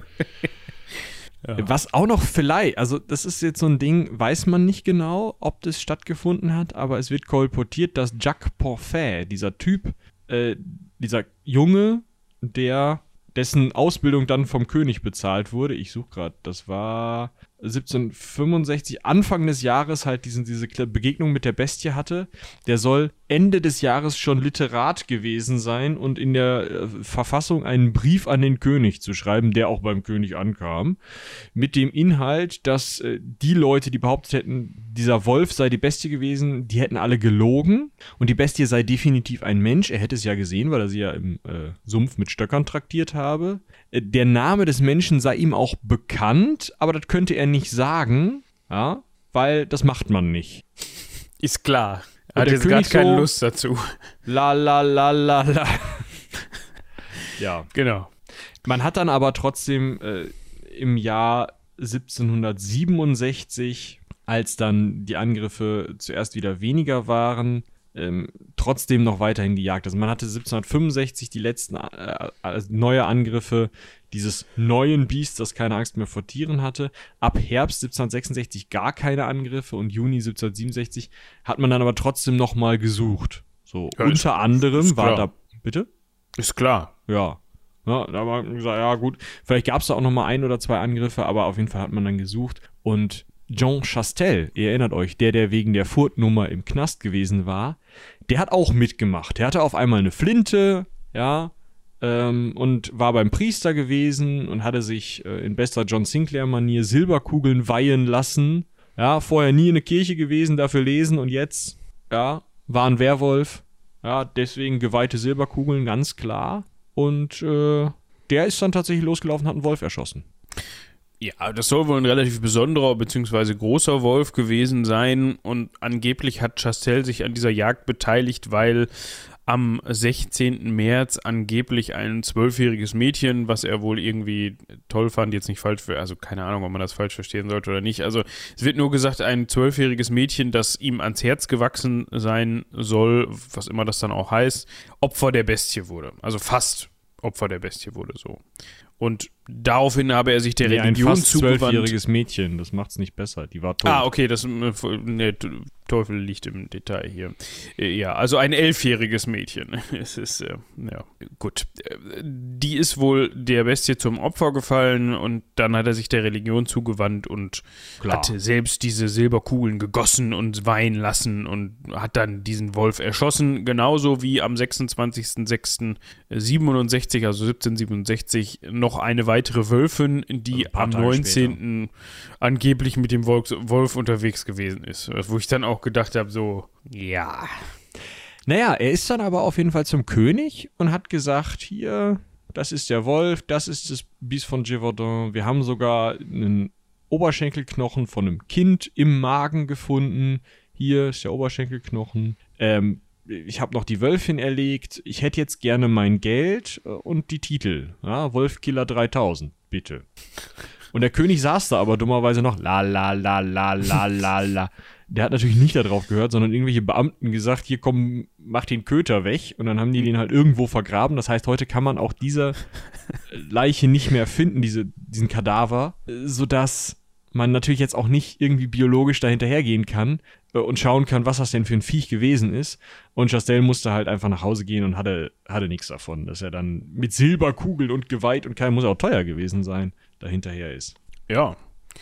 Definitiv. Was heißt, er hatte nichts davon, ne? Also, genau wie äh, Marie-Jean Vallée hat auch er ein Monument bekommen, ja, von den Bewohnern des Gévaudan, weil die eben geglaubt haben, weil nach diesem Töten dieser beiden Wölfe die Angriffe aufhörten, dass er eben dieses Monster getötet habe und deswegen gibt es natürlich jetzt auch eine schöne Statue, beziehungsweise so eine Bronzeplakette, wo so ein Otto mit einer Flinte drauf ist und das soll er Jean Chastel sein. Ja. Er hat sich auf jeden Fall einen Namen gemacht und erreicht, dass wir heute über ihn sprechen. Schön, ne? Ja. Aber jetzt, wir haben ja gerade schon gesagt, es gibt den, also es gibt sowohl den ausgestopften Wolf nicht mehr, als auch den Kadaver nicht. Was war es denn nun? Genau, das ist jetzt natürlich der Punkt, wo ihr alle drauf hinaus wollt und euch jetzt wahrscheinlich die ganze Zeit gefragt habt, sag uns doch, was es gewesen ist, wenn ihr es wisst. Ja, wir können das auch, äh, also wir machen gleich nochmal die Langfassung, aber die Kurzfassung ist nichts Genaues, weiß man nicht. Und jetzt hauen die ZuhörerInnen im Zug so Fuck. empört auf die Armlehne so. Ich hab's gewusst!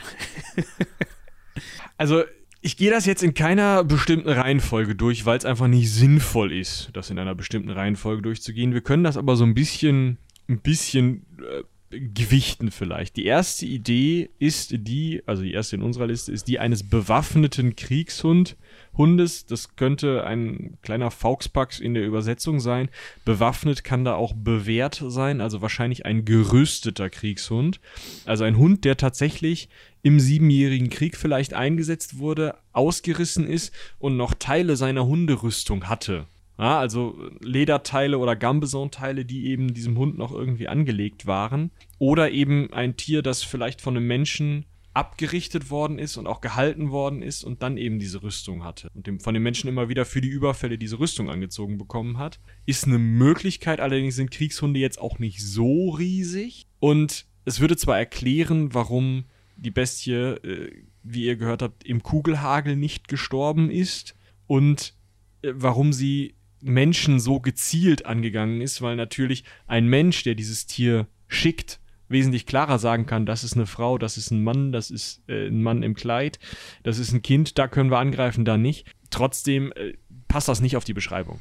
Ja, und außerdem traue ich jetzt, also es gibt ja dann doch einige Augenzeugenberichte. Klar, man tendiert dann natürlich dazu, da eher was Fantastisches zu erzählen, aber trotzdem würde ich doch sagen, dass dann zumindest mal irgendjemand gesagt hat, das war ein Hund. So. Weißt du? Also, auch wenn der Hund jetzt irgendwelche Rüstungsteile oder Kleidung in, in Anführungsstrichen ganz grob gesagt anhatte, äh, traue ich den Menschen doch zu, dass sie das erkannt hätten. Die nächste Möglichkeit ist die einer gestreiften Hyäne, die aus Gefangenschaft entflohen sein könnte. Und ich muss sagen, das ist tatsächlich ein Bild, was, wo ich direkt dran gedacht habe, als ich, Ich dann dieses Sowohl die Streifenhyäne als auch die Schabrackenhyäne mal äh, verlinkt, weil auch die Schabrackenhyäne ist durchaus ein Ding. So könnte es auch sein. Ja, also das ist so von der Körperform her und dieses, diese breite Brust und hinten schmaler und so dieser große Kopf und so, das finde ich passt schon am ehesten. Da habe ich direkt dran gedacht bei den Beschreibungen, ja, irgendwas Hyänenartiges. So. Und Knochen durchbeißen. Ne? Das kann, Ja. also es wird auch beschrieben, ja, und auch mal so Nacken durchbeißen. Das können im Zweifel Raubkatzen nicht, das können im Zweifel äh, Wölfe nicht, weil sie die Bisskraft nicht unbedingt haben. Und auch einfach nicht, also es ist nicht die, die Evolution dieses Tieres geht ja nicht dahin, Kadaver anzugehen und die Knochen äh, zu zerstören und dann das Knochenmark noch zu fressen, sondern eben zu töten, das relativ frische Fleisch zu fressen und dann das nächste Tier zu töten. Und bei der Hyäne ist es eben so, dass die eben auch Aasfresser sind, trotzdem aber eben auch jagen. Das könnte passen. Ne? Besonders wenn man sich eben überlegt, dass es sich um eine Hyäne aus einer Menag- Menagerie handelt, also so ein Vorläufer von einem Zoo, wo die Tiere halt unter schrecklichen Bedingungen gehalten wurden, aber eben an Menschen gewöhnt waren. Das heißt auch im Zweifel eher mal einen Menschen angreifen, besonders wenn sie sich in einem Ökosystem befinden, in dem sie nichts kennen außer Menschen. Das ist irgendwie ganz nett, passt aber überhaupt nicht zu den Größenbeschreibungen. Ja, ich meine, gut, was Größe angeht, könnte ich mir noch am ehesten vorstellen, dass wenn man angegriffen wird, das Tier natürlich möglichst äh, größer wahrnimmt oder größer beschreibt. Klar. So, also das ist vielleicht noch so ein Punkt, den ich eher eines sehr extravaganten Aussehens als ähm, ja Dreingabe bezeichnen würde. Aber gut, ich, ich, möchte jetzt überhaupt keinen, bin jetzt möchte jetzt überhaupt nicht für die Hyäne ins Feld ziehen und sagen, hier, das war eine Hyäne, sondern das ist für mich jetzt nur irgendwie so ein bisschen hin und her jonglieren mit verschiedenen Aussagen und Vermutungen. Dann, achso, ja, mach ruhig. Ja, ich, ich wollte gerade, also Hyäne ist ja nicht genug. nee, das stimmt. Ich habe euch auch das Viech, was es nicht sein kann, definitiv nicht, mal verlinkt. Das ist der sogenannte Hyänodon. Ein ähm, Vorläufer der Hyäne, kann man sagen. Bisschen größer, bisschen breiter, bisschen stärker, bisschen fieser. Durchaus auch in Europa verbreitet, dummerweise nur bis zum Ende des Miozäns äh, was ungefähr vor 5333 Millionen Jahren zu Ende ging. Schade. Also wenn sich die Population im frühen neuzeitlichen Frankreich noch gehalten hat, Heidewitzka, dann haben die aber echt in Mittelfrankreich was übersehen. Ich wollte gerade sagen, dann haben die 533.000 Millionen Jahre lang einfach mal ganz feste die Augen zugemacht. Ich meine, ja, ich, mir, ist mir ist bewusst, dass? Also mir ist bewusst, dass da natürlich noch keine Menschen unterwegs waren und dass das viel, viel, viel, viel, viel, viel, viel später der Fall war. Aber selbst die Tausende von Jahren, die Menschen Zeit gehabt hätten, um da was zu übersehen, haben sie es getan. Also nein. Nee. Halt einfach, einfach, also, nee. Ja. So, dann der Klassiker, es war ein Werwolf. Das halte ich noch am, für am wahrscheinlichsten. Genau.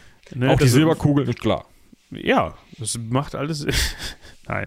Und das mit dem verkleideten Mensch, beziehungsweise, ja gut, verkleideter Mensch, äh, das lassen wir jetzt mal ganz wegfallen. Das ist noch unwahrscheinlicher als der Werwolf, aber das mit dem dressierten Tier, also dressierter Hund, Wolf, Hyäne, wie auch immer, hatte mich hier eben schon mal angesprochen, ist auch so eine Vermutung, ne, im Sinne von, ja gut, der Mensch hat vielleicht dann den Befehl gegeben, da irgendwie Gisela anzufallen oder so. Halte ich auch eher für abwegig, muss ich sagen. Ja, weiß ich nicht. Also, das ist so das, was mir tatsächlich mit am besten gefällt gefällt. Ne? Also wenn ich mir überlege, was sind das für Angriffsmuster, warum greift dieses Tier an, ähm, ich wüsste halt nicht, warum das nicht einfach, einfach in Anführungsstrichen, alle sechs Wochen mal ein Schaf reißt. Ja, das ist richtig. Ne? Und deswegen äh, gefällt mir irgendwie die Idee, ist halt alles Spekulatius, ne? Aber gefällt mir die Idee, dass da ein Mensch irgendwie was mit zu tun hatte, zumindest eine Abrichtung, eben wie bei dem Kriegshund, aber das passt wieder von der Größe her nicht. Vielleicht eben also ein Wolfshund-Hybrid, der irgendwie gezüchtet wurde, um halt ein besonders fieses Monster zu sein. Oder auch ein, ähm, ein Tier, das gezüchtet und abgerichtet wurde, um sozusagen nach der Tötung des Opfers einen Mord zu verschleiern. Ne? Also gerade relativ sauber abgetrennte Köpfe oder durchgeschnittene Kehlen sprechen ja tendenziell eher für die Verwendung von Messern. Und da sehe ich dann halt irgendwie die Möglichkeit, dass vielleicht eben ein, ein irgendwie Serientäter diese Monstergeschichte sich genommen hat und gesagt hat, hey, Monster gibt's immer mal wieder ich dressiere mir jetzt meins. Ist natürlich auch wieder weit hergeholt, weil dann müsste jemand, der irgendwie Mordgelüste hat, erstmal zwei Jahre, drei Jahre irgend so Tier abrichten, aber trotzdem vielleicht eine Möglichkeit. Äh, hängt, also diese ganze Geschichte davon hängt aber damit zusammen, äh, dass ähm, eben dieser Jean Chastel sehr schlecht gelitten war, zumindest anfangs in Gévaudan oder im Gebiet von Gévaudan und deswegen man ihm das natürlich dann nachgesagt hat, weil er dieses Viech eben irgendwie, also irgendein Viech ermordet oder äh, ermordet, ja, schon irgendwie, aber erschossen hat, so und äh, im Zweifel er vielleicht eben der Einzige war, der die Möglichkeit hatte, dieses Viech zu erschießen, weil es zu ihm zutraulich war. Und er wusste, wo die Rüstung nicht war, falls er doch eine Hunderüstung gefunden hat und die vielleicht was Größerem angezogen hat oder was auch immer. Also gibt's ja viele Möglichkeiten. Man könnte ja auch ein, ein Tier, einen Hund, einen großen, vielleicht nochmal irgendwie ein bisschen aufputschen mit, weiß ich nicht, ein bisschen größer aussehen lassen mit irgendwelchen lustigen Rüstungsteilen oder. Deswegen finde ich das ganz charmant. Ja, na, also, aber nichts Genaues weiß man nicht. Das ist richtig. Obwohl ich ehrlich sagen muss, ich finde den, ähm, den Punkt, dass es ein sehr großer Wolf gewesen ist, auch, also es gibt durchaus auch heutzutage noch Wölfe, die mit ein bisschen Fantasie so in die Größenrichtung kommen können. Ne? Also ähm, ja klar. Es gibt es, also es gibt nicht jetzt im Sinne von einer Spezies, aber es kann schon mal vorkommen, dass ein Wolf, äh, gibt es auch Videoaufnahmen von, die verdammt nochmal groß sind, wo halt ein, ein, ähm, ein Hund neben aussieht, ein großer Hund neben aussieht wie so ein kleiner Pudel, so ungefähr. Ne, oder so ein kleiner Dackel. Also ähm, dementsprechend, auch das kann es sein, dass es mal ein Wolf war, der irgendwie, ja, aber ist auch. Ja, es, es könnte auch ein Wolf-Hund-Hybrid gewesen sein, also irgendwie, irgendwie ein aus entlaufener Hund, der sich mit einem Wolf gepaart hat und dann eben äh, da eben die Tiere rausgekommen sind, die vielleicht dann nicht mehr so viel Angst vor Menschen hatten, weil sie eben von diesem Hund mit aufgezogen wurden, der eben keine Angst vor Menschen hatte ähm, und da vielleicht dann irgendwie im Genpool Glück gehabt haben, dass das Viech größer geworden ist. Kann auch sein, spricht auch, also ist schlecht in die gleiche Kurve wie Wolf, weil auch in, also es muss ja nicht alles der gleiche Wolf gewesen sein. Es können ja auch sehr viele verschiedene Wölfe gewesen sein und vielleicht ein Mörder oder zwei Mörder darunter mit einzelnen ja. Mordtaten. Kann ja alles gewesen sein. Und gerade für die Wölfe spricht eben, es gab super viele menschenfressende Wölfe ab Mitte des 17. bis Mitte des 18. Jahrhunderts oder eigentlich bis ins 19. Jahrhundert, ähm, weil eben relativ viele Wölfe unterwegs waren, die teilweise eben nicht bejagt wurden, weil Jagdwaffen fehlten, teilweise ähm, einfach ja, Hunger litten, weil sie von den Menschen aus den Gebieten rausgehalten wurden, in denen eben ähm, leicht zugängliche Herdentiere zu reißen waren und dann eben sich gerade auf alleinreisende Menschen gestürzt haben. Da wurde ja noch viel zu Fuß gereist und dann ja hm, wurden die Leute halt gerissen, während sie reisten. Und da gibt's halt die Bestie von Calvados, die Bestie von Gatineau, die Bestie von Bernay, die Bestie von Auxerrois und so weiter. Also verschiedene Bestien, auf die man sich vielleicht auch zurückbezog mit dieser späteren Bestie von Gévaudan, um halt einfach, äh, ja, so ein bisschen, weiß ich nicht, um, um das in eine Linie zu stellen, aber gleichzeitig zu zeigen, wir in Gévaudan hatten die geilste Bestie. So. Ne? Ist ja auch eine Möglichkeit, dass es einfach in der Erzählung später auch ein bisschen aufgeputscht wurde. Ja. Was haben wir noch? Löwe haben wir noch. Ja, das ist auch so ein Punkt, ja, kann auch sein. Auch da kommt wieder der Punkt mit rein, diese Menagerie-Dinger, ne? also dass man sagt, okay, der ist vielleicht irgendwie nach Frankreich geholt worden, um angesehen zu werden, um gehalten zu werden, als hey, guck mal ich habe einen Löwe, einen Löwen ja, und dann entlaufen ist. Das ist halt, kann auch sein. Es gibt einen Zoologen, Karl-Hans Take, der soll gesagt haben oder sagt, es könnte sich um einen zwei bis drei Jahre alten Löwen gehandelt haben, der eben aus so einer Menagerie stammt. So. Aber das ist auch schon an Infos alles, was wir haben.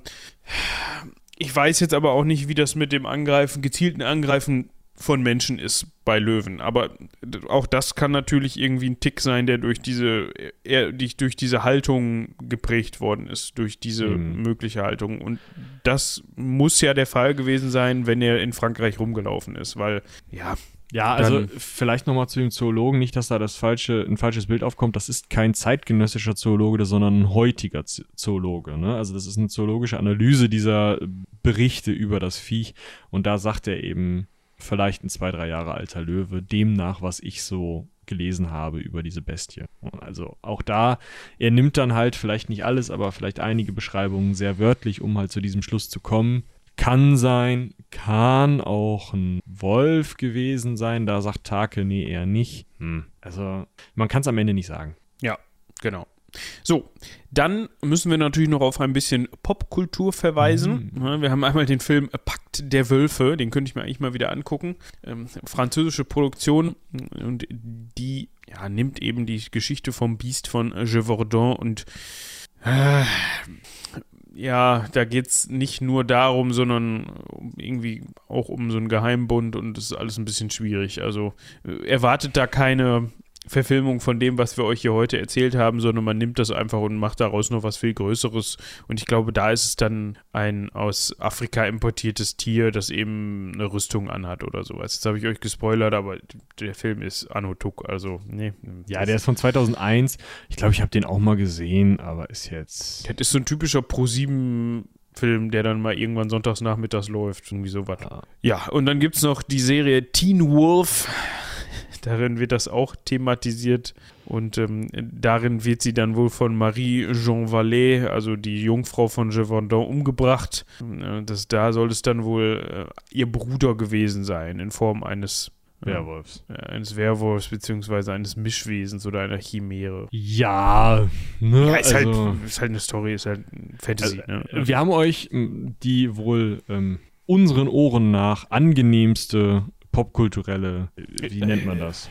Ja, ich weiß, worauf du hinaus willst, aber mir will das Wort auch gerade nicht einfallen. Hommage? Ja, Ja, passt, ne? ja, passt. Ich habe gerade noch gesehen, dass äh, Lisanne, bei der wir uns an dieser Stelle übrigens nochmal bedanken müssen, mitten im Podcast, äh, für diese großartige Recherche uns tatsächlich auch noch so aufmerksam war, uns zu verlinken, wie man Auxerrois ausspricht. Also ihr Auxerre genannt habt. Ist ein bisschen Schön, spät, ja. aber danke. war ich gerade kurz verwirrt. Ähm, ja, nee, also wir haben euch die beste popkulturelle äh, Nutzung von, vom Beast von Gévaudan verlinkt. Das ist das, der Powerwolf-Song und damit äh, würden wir euch eigentlich, wenn die GEMA es nicht äh, auch dann hier entlassen, aber ihr müsst dann selber nochmal klicken. Ja, genau. Was kann man denn jetzt wirklich faktisch festhalten? Also im Grunde kann man sagen, okay, in den Jahren 1764 bis 1767 wurden über 100 Menschen in der Region Gévaudan angegriffen und einige getötet. Darunter auffällig oder darunter viele Frauen und Kinder. So.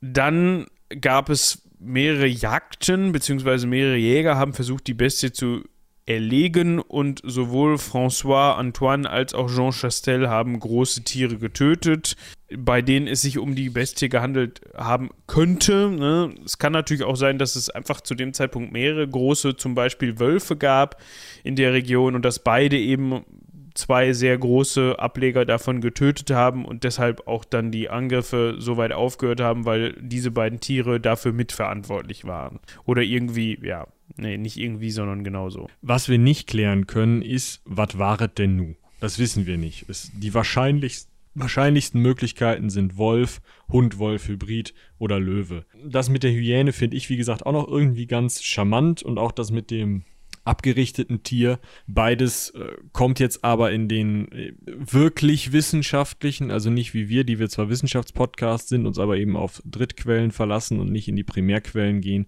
In diesen, also wirklich in die Primärquellen gehenden, sowohl zoologischen als auch historischen Untersuchungen sind diese, sind die Wahrscheinlichkeiten für eben abgerichtetes Tier oder Hyäne als wesentlich geringer dargestellt als eben für Wölfe, Wolfshund-Hybride oder Löwen oder irgendwie eben ein Gemisch davon, dass eben drei Angriffe von Wölfen waren, zwei von einem Wolfshund-Hybrid und irgendwas war noch ein Löwe oder so. Kann ja alles sein, führt natürlich auch zu verschiedenen Beschreibungen. Ja, es wäre auf jeden Fall sehr witzig, wenn da ein ganzer Zoo unterwegs gewesen wäre im Schiffwachter. Äh, Ja, irgend, irgend so ein Graf hat die Tür zur Menagerie aufgelassen und zack, Schade. waren sie alle draußen. ja, kann sein. Gut, da endet tatsächlich unsere Ausführung zum Biest von Gévaudan. Wie gerade schon gesagt, hört euch auf jeden Fall den Powerwolf-Song an. Und äh, ja, war eine lange Folge, ne? Schon, ne? Aber wir haben auch viel vorher geredet, gerade dank eurer Unterstützung. Ja, wenn man vorher mal so schlanke 20 Minuten irgendein Zeug redet, was nichts mit der eigentlichen Folge bzw. dem Folgenthema zu tun hat, dann kann das schon mal länger dauern. Aber generell spannendes Thema. Hm. Schreibt uns doch in die Kommentare, was ihr glaubt, was das Biest von Javorta Du Scheiße. Ja, äh, um Kommentare zu schreiben, äh, geht auf seitenwälzer.de unter Podcasts, dort auf die Ecke Hansaring, dann sucht ihr, also scrollenderweise, die Folge 233, die Bestie von J. Vaudin und ähm, tippert dann darunter einen Kommentar. Ihr könnt es auch einfach lassen und uns einfach Oder eine E-Mail schreiben, wie toll wir sind. Ja, Und da muss jetzt nicht rein, was ihr glaubt. Also könnt ihr schon machen, wir verlesen das dann auch, alles gut, aber Wir haben am liebsten die Mails, die einfach uns nur lobhudeln.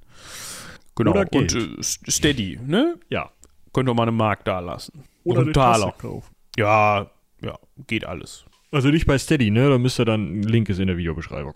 Ja, in der Videobeschreibung. es gibt kein Video, nicht, dass ihr jetzt loslauft und auf Nee. YouTube guckt. Also Das es gibt ein paar YouTube-Videos, aber ich glaube, da habe ich bis heute nicht die neuen Shownotes drunter verlinkt und so. Ach, ist alles. Ja, es ist, aber wer uns auf. YouTube hört, der kriegt das hier gerade auch gar nicht mit. Nee, wir haben halt einfach eine Auswahl. Ja. Also, wir können nicht auf allen Hochzeiten tanzen. Es ist auch ein Scheißaufwand, das für YouTube aufzubereiten.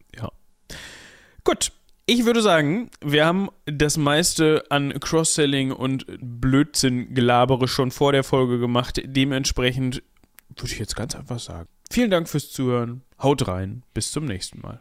Bis dahin, tschüss.